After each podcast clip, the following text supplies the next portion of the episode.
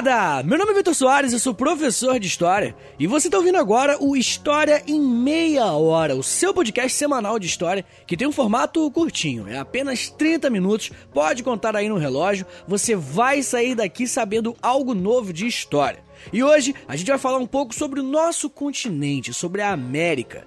Mas não a América depois da colonização europeia, e sim a América pré-colombiana. Eu vou fazer aqui um pequeno emaranhado de algumas informações que eu, sei lá, que eu julgo ser importantes para as principais civilizações que viviam por aqui.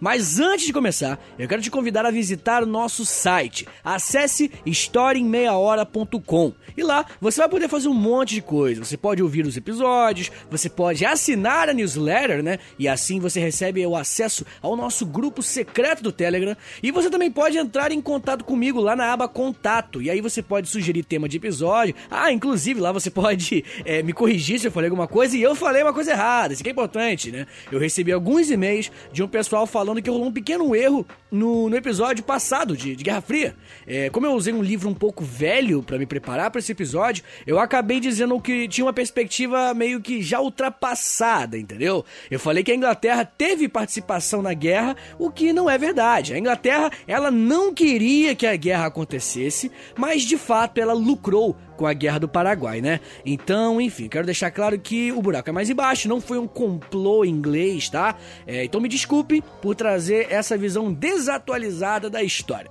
Mas bem, voltando a falar do site, lá você vai poder apoiar o História em Meia Hora a partir de um dólar por mês. Se você quiser e puder ajudar, é só entrar em historiaemmeiahora.com barra apoie, que lá tem tudo explicadinho. É, eu quero lembrá-los também que eu tenho outro podcast, ele se chama História pros Brother, onde eu falo de história com o Alexandre Níquel e a gente troca uma ideia, né? A gente fala mais besteira, é um, um pouco de falar besteira com falar de história, tem uma vibe mais papo de boteco. É, se você não conhece, depois procura lá, História pros Brother, beleza?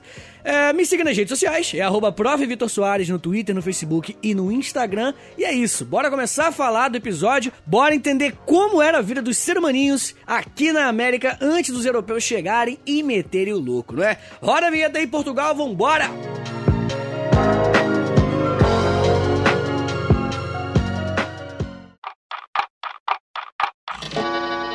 História em meia hora.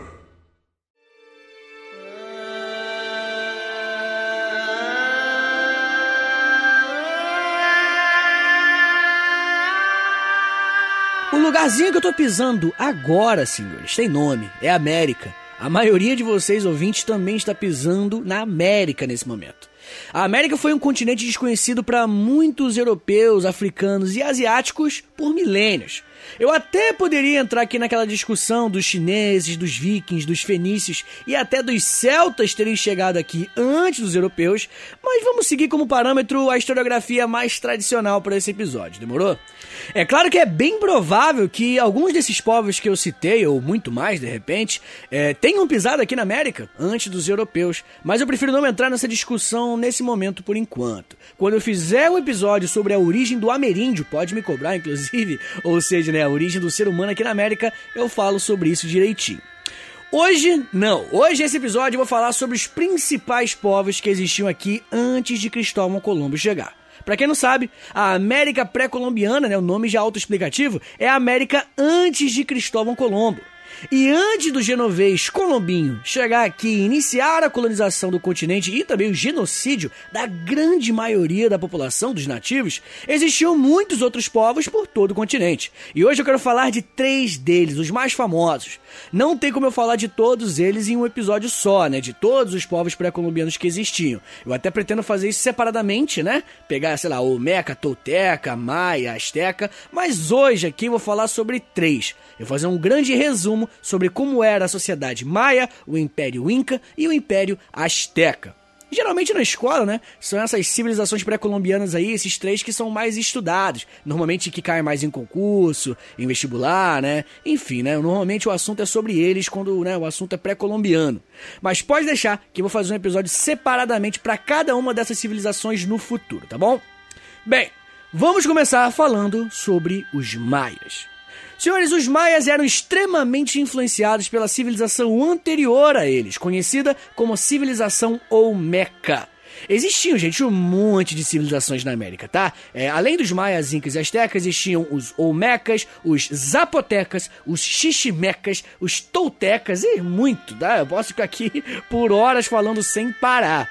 Mas falando dos maias especificamente, eles tinham uma visão meio cíclica do tempo, que foi inclusive uma influência olmeca, que era meio que fundamental para eles entenderem o universo. Os famosos calendários maias, né? Que assustaram a galera quando rolou aquela interpretação errada de que o mundo acabaria em 2012. Lembra disso? Saiu até filme. O mundo, né? 2012, o mundo vai acabar, o universo vai acabar, sei lá, até esqueci como é que era a lenda. Eu até li um livro sobre o historiador falando sobre esse caso. E eu esqueci o nome do livro, cara, mas ele falou que ele deixou claro, né, que os maias tinham vários calendários, tinham um calendário para tudo.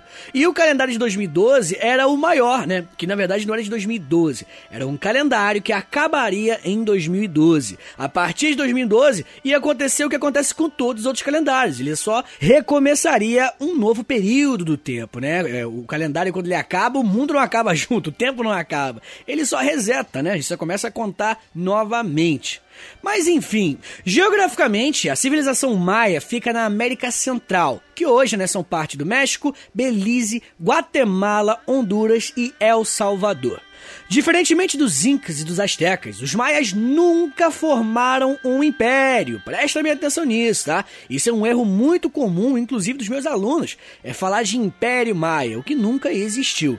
Ao falar dos maias, você está falando na verdade de um emaranhado de cidades-estados que possuíam uma mesma cultura, uma mesma religião, costumes, essas coisas. Mas administrativa e politicamente não tinham ligações.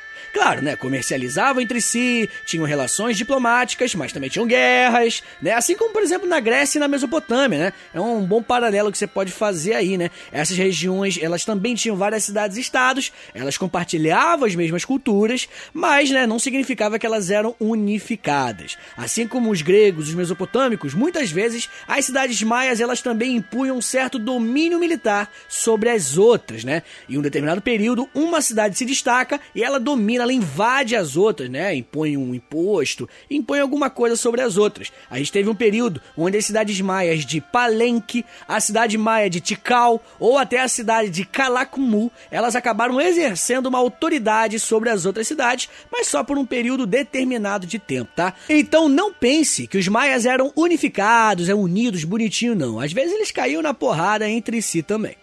Bem, o líder de cada cidade maia era chamado de Ajal.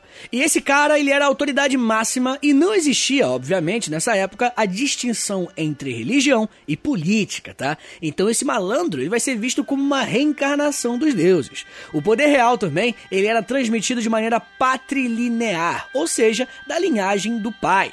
Mas o trono, às vezes, ele poderia sim ser ocupado por uma mulher, mas só por um período, né? Só se por acaso o Ajal ele estivesse em guerra ou ele não tivesse idade suficiente para governar. Religiosamente falando, os maias eram politeístas, assim também como os incas e os astecas. Eles acreditavam em um lugar sagrado, uma espécie de paraíso que os deuses moravam. Esse lugar tinha nome, era Tamoachan. Eles acreditavam, inclusive, que as cavernas eram como se fossem portas para o mundo sobrenatural, e eles realizavam vários rituais lá.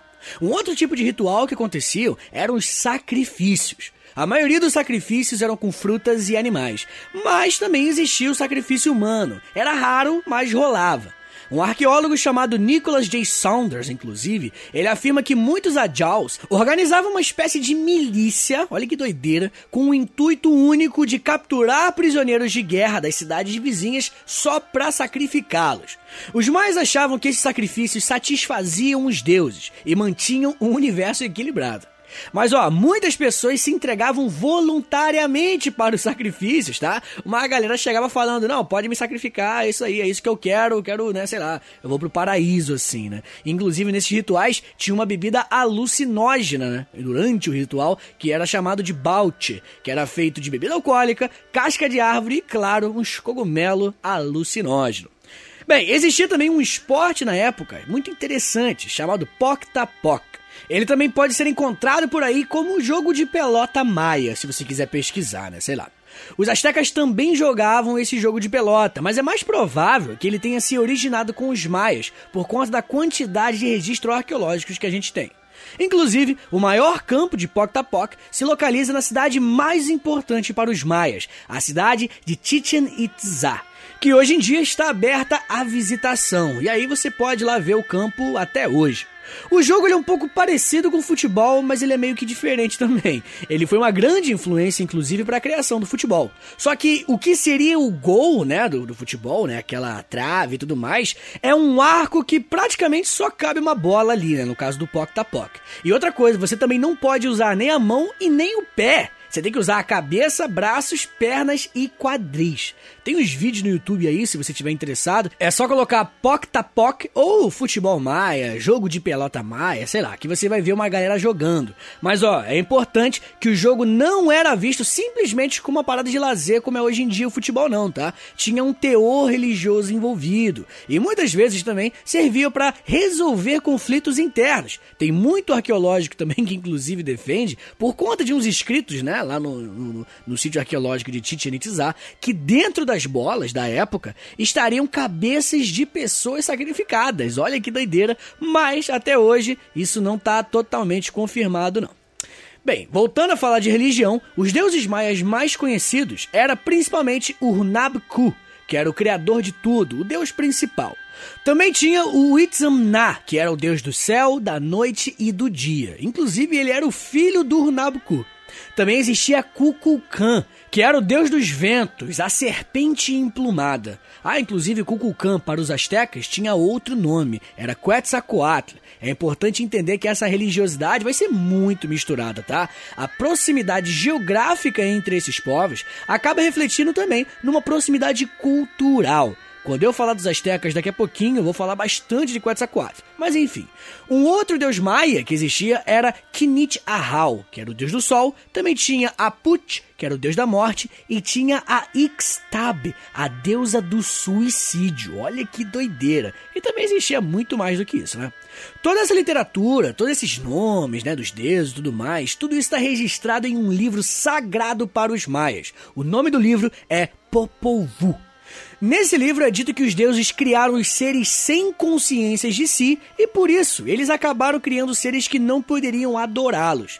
Daí, né, querendo a adoração, os deuses tentavam criar o ser humano. Primeiro, eles tentaram criar o ser humano com barro, Aí não deu certo. Aí depois tentaram criar com madeira e também não deu certo. Aí na terceira tentativa eles tentaram criar o ser humano com milho e aí sim, o milho rolou. Somos nós. Os deuses eles deram um pouco do sangue para eles, né, para esses seres humanos e nasceu nós. É isso. Inclusive, segundo a mitologia maia, nós seres humanos em troca da nossa existência, a gente precisa venerar os deuses. Olha que doideira. E outra coisa interessante é que as duas primeiras versões de seres humanos que foram criadas, né, o ser humano de barro e o ser humano de madeira, eles foram varridos da face da Terra através de dois grandes dilúvios. Pois é, olha aí a galera que acredita no alienígenas do passado do History Channel já tá tremendo, tá maluca. Falando que é tudo ET, conectando o dilúvio maia com o dilúvio hebraico, né? Calma, gente, calma, menos, menos. Mas enfim, é, algo sobre a religião que eu não falei sobre a religião maia é sobre a vida após a morte, tá? Assim como os egípcios, os maias eles achavam que os mortos poderiam utilizar utensílios, alimentos, objetos pessoais durante a sua viagem para uma nova existência. E também, né, assim como os egípcios, é, em alguns casos, alguns escravos e mulheres eram sacrificados para acompanhar o morto na sua viagem. Olha que vacilo. E para terminar a minha parte sobre os maias, eu quero contar para vocês uma lenda muito interessante que eu sempre conto para meus alunos, eles se amarram. se liga só.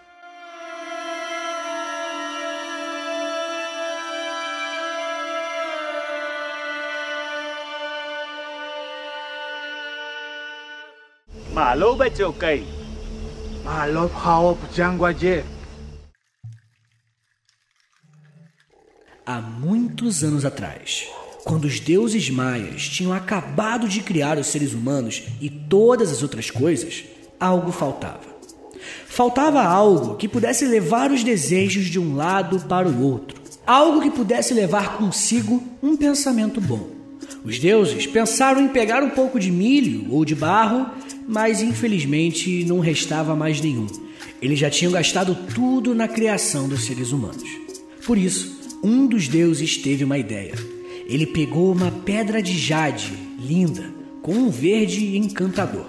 ele esculpiu uma flecha bem pequenininha com ela, colocou na palma de sua mão, subiu numa montanha e assoprou. A flecha saiu voando e em poucos segundos depois do seu assopro, não era mais uma pedra de jade. Os deuses haviam criado um Tsunumun, ou, se você preferir, um beija-flor. O nascimento do beija-flor teve como intuito levar os pensamentos bons e os desejos dos homens de um para o outro. Por isso, se você vir um beija-flor perto de você, saiba que ele está trazendo pensamentos bons de outras pessoas e continue a corrente. Continue, pense em coisas boas para que ele continue repassando bons pensamentos para os outros.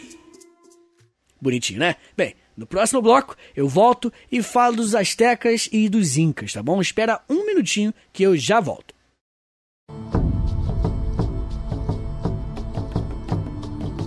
Senhores, agora eu quero falar um pouco sobre os astecas. Esse sim, diferentemente dos maias, esse povo sim era um império. Um império assustador, inclusive, tá? Eles eram meio que os caras mais temidos da América. Eles também eram da América Central, como os maias, mas ficavam um pouco mais ao norte, onde hoje é o sul do México. A capital dos astecas era a lendária cidade de Tenochtitlan, onde hoje é a cidade do México. Galera, Tenochtitlan era incrível. A cidade foi fundada em 1325 e ela fica numa ilha no centro do lago Texcoco. Hoje em dia, o lago não existe mais, porque os espanhóis aterraram ele ao longo da colonização. Uma pena, né? Porque ia ser lindão até hoje Tenochtitlan lá. Mas enfim, os astecas eles são originários do povo mexica, e é deles que vem o nome México, né? Diz a lenda da fundação do império que os mexicas eles migraram para um lugar sagrado chamado Aztlán, que ficava supostamente mais ao norte. Eles foram conduzidos para o Vale do México pelo deus asteca Huitzilopochtli. No início, os astecas ficavam só em Tenochtitlan mesmo, mas com o passar dos anos, a cidade foi criando laços comerciais com algumas cidades vizinhas e chegou a formar a Tríplice Aliança, que foi uma união militar entre as cidades de Tenochtitlan, Texcoco e Tlacopan. O que rolava é que nos primeiros anos, a cidade de Tenochtitlan estava submetida aos Tepanecas, que é um outro povo mesoamericano, falei que tem um monte. Os Tepanecas, eles obrigavam várias cidades por ali, incluindo Tenochtitlan, a pagarem altos impostos. Mas em 1428, os astecas se rebelaram e venceram os Tepanecas. Depois dessa vitória, os astecas ficaram bolados, moleque. Eles começaram a enriquecer e impor a sua cultura por todo o Vale do México. E aí, né, eles foram expandindo seu território até se tornarem o Império Azteca que a gente conhece. Uma coisa muito interessante sobre os astecas era uma parada que você vai pensar que é boba, mas os astecas eles eram brabos. Os astecas eles tinham uma estratégia de guerra muito interessante. Eles usavam uns apitos, que são conhecidos hoje como apitos astecas da morte. Olha o nome. Esses apitos tinham uns formatos bizarros de caveira e eles eram usados durante a batalha contra os seus inimigos com o intuito de assustá-los. Eles iam pro campo de batalha e começavam a apitar uma galera. Senhores, só o som do apito, moleque, parece uns gritos desesperados. Se liga só, Portugal, é, para quem não sabe, o Portugal, ele é o editor desse podcast. Portugal, bota pra tocar aí o som de um apito da morte asteca, por favor.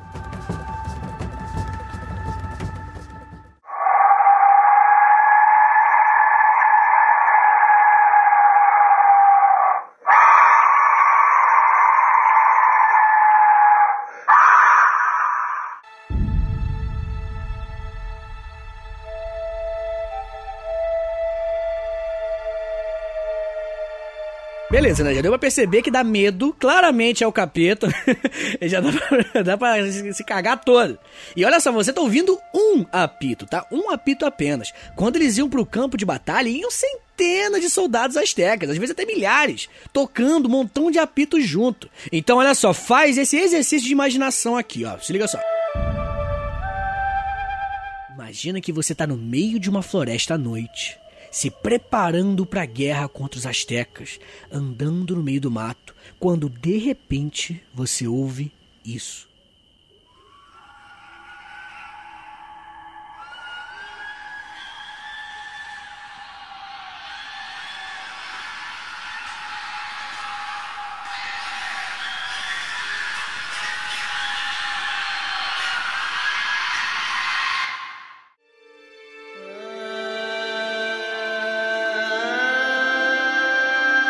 Desculpa, gente, tá? Eu não queria fazer você se cagar completamente. Mas eu só queria fazer você sentir como era lutar contra o Império Azteca, né? Você de repente ouvia esses apitos e, né, obviamente, isso era muito útil nas guerras. Abalava psicologicamente drasticamente a batalha, tá? Os astecas, eles serão conhecidos justamente por isso, pela sua agressividade contra seus inimigos e pelo seu poderio militar. A sociedade asteca, calma, gente, respira fundo. Você, você se cagou toda à toa. Calma, isso é um podcast, cara. Não, não tem asteca atrás de você, não. Calma.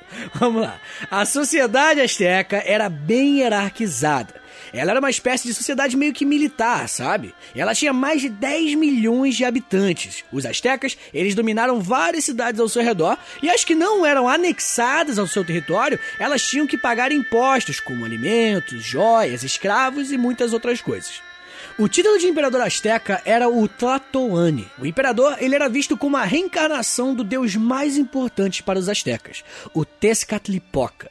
Abaixo do imperador estava a nobreza, depois os funcionários públicos, mais para baixo os homens comuns, né, que eram comerciantes, camponeses e enfim, agricultores, e lá embaixo estavam os escravos, que poderiam ser escravos por guerra, por endividamento ou até por crime, tá? Olha que doideira. A escravidão também servia como punição penal. Ah, uma coisa interessante é que os escravos eles poderiam ter família e até posses. Como eu falei, os astecas eles eram politeístas também. Eles eram conhecidos por ter um lance meio parecido com os romanos, sabe, religiosamente. Eles foram pegando algumas características das culturas das cidades próximas, que eles comercializavam ou até que eles dominavam. Por exemplo, aquele negócio que eu acabei de falar do Kukulkan, né? Quando os astecas entraram em contato com os maias, eles vão pegar o deus Kukulkan e vão renomeá-lo e chamando ele de Quetzalcoatl. Então rolava essa absorção cultural e religiosa. Mas o deus mais poderoso para os astecas era Tezcatlipoca, seguido logo abaixo por Quetzalcoatl, depois por Tlaloc, que é o deus da chuva e dos trovões e muitos outros deuses também. Assim como os maias, os astecas também realizavam sacrifícios de alimentos, de animais e mais raramente também de seres humanos. A doideira é que um desses rituais de sacrifícios humanos tinha o costume de retirar o coração de uma pessoa com ela viva. Esse ritual rolava porque, segundo a mitologia asteca, o deus Quetzalcoatl vai oferecer o próprio coração num ritual de alto sacrifício. E esse ritual de retirar o coração é o que mantém o sol funcionando. Olha que doideira. Mas ó, é importante entender que esses sacrifícios humanos não eram tipo todo domingo, tá ligado? Era uma parada rara. A nossa sociedade ocidental também cometia umas loucuras, tipo queimar mulher viva falando que ela é bruxa, enforcamento, crucificação, tudo por motivo religioso. E se eu entrar aqui nos papos da tortura da Igreja Católica durante a Santa Inquisição, meu amigo, você vai ficar de boca aberta. Não pense que os caras são completamente diferentes de nós, porque não são. A cultura deles tem traços éticos e morais questionáveis e a nossa também tinha e ainda tem. Os astecas também tinham uma crença num negócio chamado Teotl. O Teotl era meio que uma ligação espiritual entre todos os seres do mundo e o mundo espiritual. Como se todos os seres tivessem uma conexão, entendeu? Eles também falavam que tudo que existia emanava Teotl. Além disso, os caras tinham um conhecimento brabíssimo de astronomia, tá? Eles fizeram vários calendários, assim como os maias também.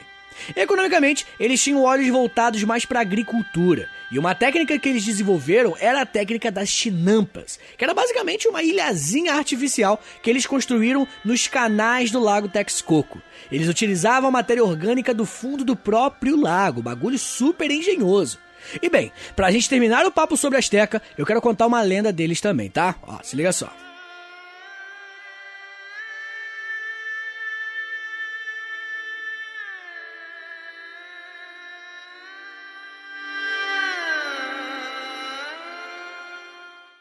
Há muitos anos atrás, o deus Quetzalcoatl estava muito feliz com os seres humanos.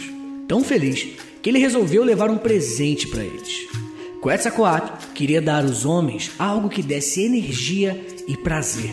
E com isso em mente, ele foi até a terra dos deuses, nos campos luminosos do reino dos filhos do sol, e lá ele roubou algumas sementes da árvore sagrada.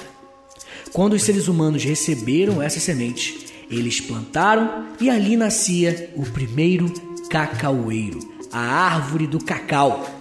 Nascia então o chocolate, uma união das palavras choco, que significa amargo, e ato, que significa água. O chocolate, ele vai nascer como uma bebida derivada do cacau e que era consumida apenas por reis, nobres e guerreiros para dar muita energia para eles.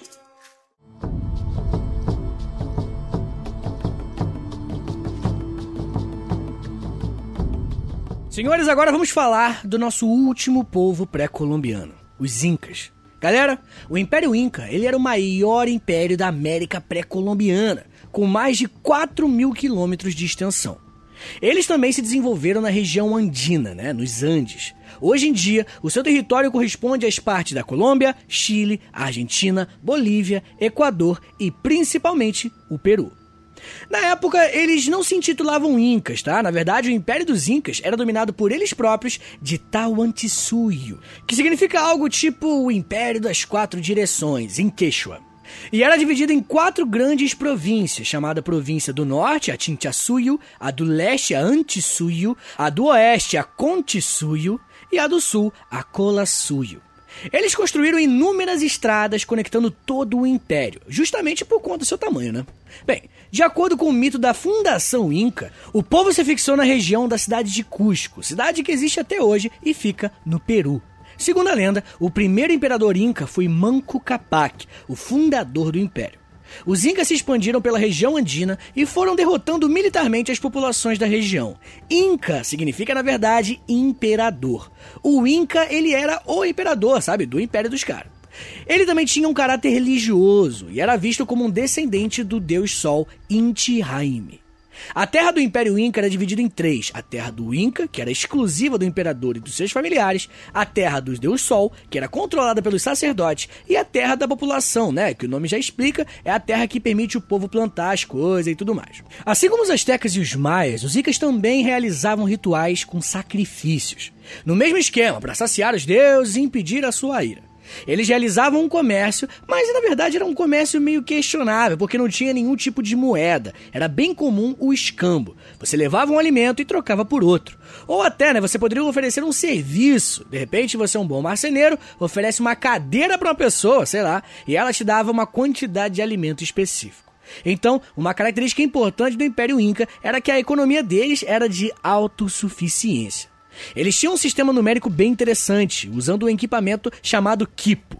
O Kipo, gente, era basicamente três cordas juntas, onde eram feitos pequenos nós para armazenar informação de quantidade de um produto que um armazém tinha, né? Sei lá, tipo, aqui tem tantos nós, então tem tantos quilos de trigo, por exemplo. Eles tinham também um sistema escolar, olha que complexa, galera. A escola, ela ensinava história, religião, luta, fabricação de armas, mas é claro, né? Só a elite poderia usufruir da escola.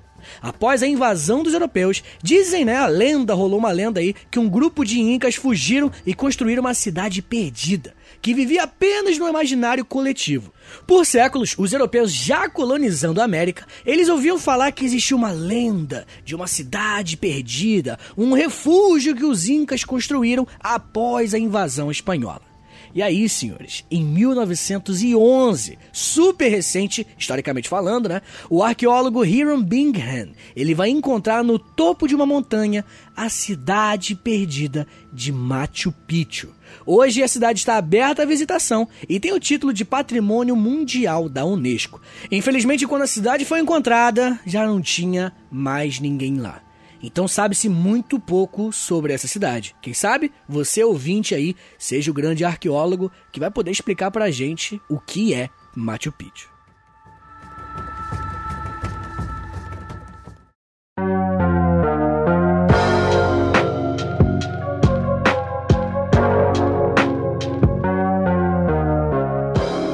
Senhores, muito obrigado por terem ouvido até aqui. Eu gostaria de ter falado mais sobre os Incas, né? Eu falei bem pouquinho sobre os Incas, não foi planejado, tá? Foi justamente minha falta de organização. E né, eu não falei de indígena brasileiro, não falei de norte-americano, né? Mas assim, em meia hora não tem como focar em tudo, né? Eu achei melhor só focar naqueles dois. Os Incas eu também devia ter focado mais. Mas na próxima, quando voltar um episódio especificamente sobre cada um, né? Um, um episódio sobre os Incas, um episódio sobre os Maias, um sobre as Tecas, eu prometo que vou começar pelos Incas para compensar essa minha negligência aí nos caros.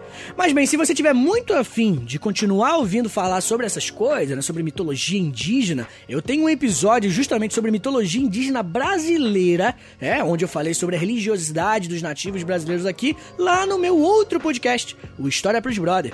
Então, né, você pode já preparar para ir lá, né, que tá acabando esse aqui. E é isso, ouve lá e depois comenta para mim. Você pode mandar mensagem para mim nas minhas redes sociais, é arroba Soares, Twitter, Facebook e Instagram. E aí você me diz o que você gostou, se você se cagou de medo, sei lá, fica, fica a seu critério. Então é isso, galera. Um beijo, até semana que vem e valeu!